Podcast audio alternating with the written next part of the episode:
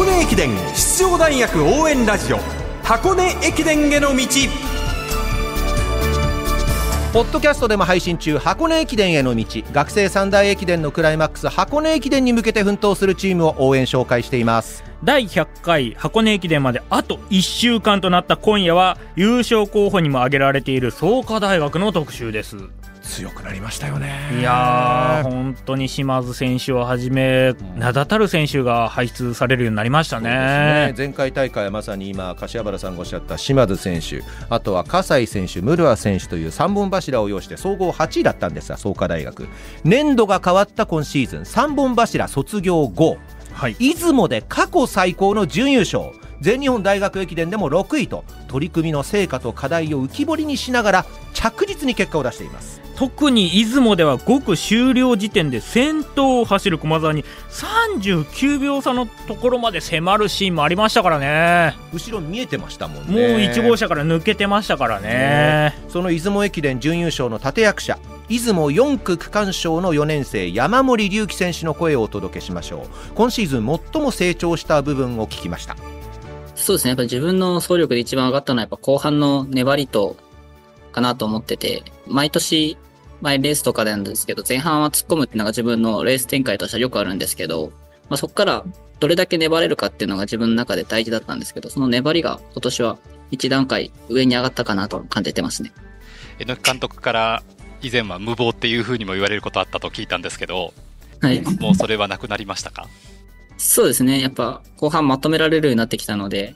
本当に無謀って言われることは前よりかはだいぶ減りましたね。創価大学4年山森選手に寺島啓太アナウンサーがマイクを受けました。これオンラインですよね。はい。強力な3本柱が卒業した創価大学ですがこの山森選手をはじめ4年桑田大輔選手3年吉田響選手そしてスティーブン・ムチーニ選手が順調に力をつけまして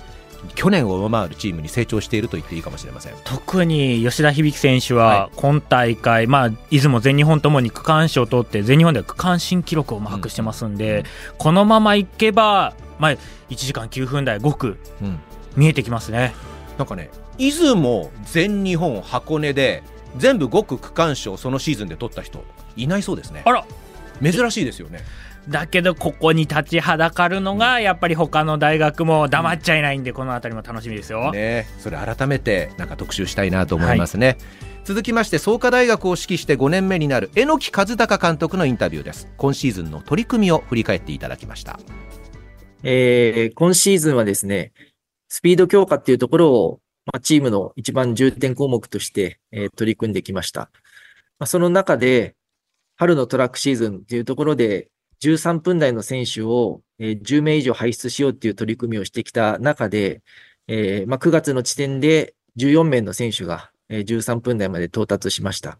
まあ、それをもってですね、えー、しっかりと夏の強化合宿を経てですね、えー、出雲駅伝に、えー、チャレンジした結果が、えー、準優勝っていうところで、しっかりと証明されましたので、えー、そこは、まあ、チームの、まあ、取り組んできた、えー、目標だったり目的っていうところを、まあ、しっかりと達成できた、レース運びができたかなというふうに感じております。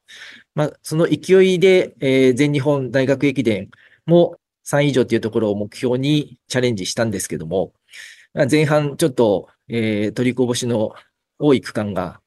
あった中で、それでも、まあ、中盤以降しっかりと、えー、流れを引き戻す走りができたというところは、まあ、チームの成長も、えー、感じることができましたし、まあ、あの、シード権争いの中でしっかりと、まあ、生き残って、えー、最後6番というところで押し上げることができましたので、まあ、簡単に崩れないチームっていうところが一つ、えー、出来上がったかなっていう、まあ、そういった自信にもつながることができました。はい。さあ、今回ですけれども、まず16人のメンバー選考というところでは、どういった手応えを持ってるでしょうか？はい。あのー、今年のチームはですね、やっぱり、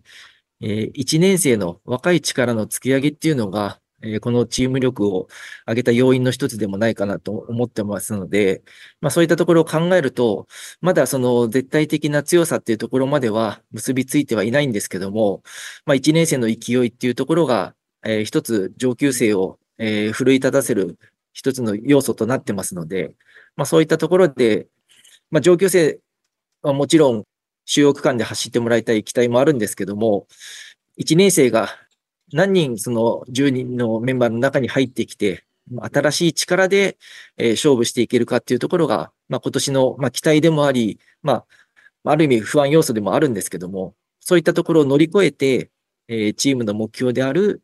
3以上というところをしっかりと達成していきたいなというふうに思っています。さあ、10区間の配置ですけれども、江戸監督、今はどういうふうなあ構想が何パターンぐらいあるんでしょうか？そうですね、まあ、往路に関しては、あのまあ、創価大学の、まあ、トップ5の実力のある選手をしっかりと揃えようと思っております。まあ、その中で、えー、袋に関しては、やっぱり、えー、調子を上げてきてる選手っていうのを優先的に使っていきたいと思いますし、まあ、その中でも、えー、まあ、上りや下りだったり特殊区間がありますので、まあ、そういった、えー、コースの適性をしっかりと見極めながらですね、えー、選手配置を固めていきたいと思っております。その中ではやはり吉田響選手が5区を走った経験があるというのは監督の頭の中にも大きいですかね？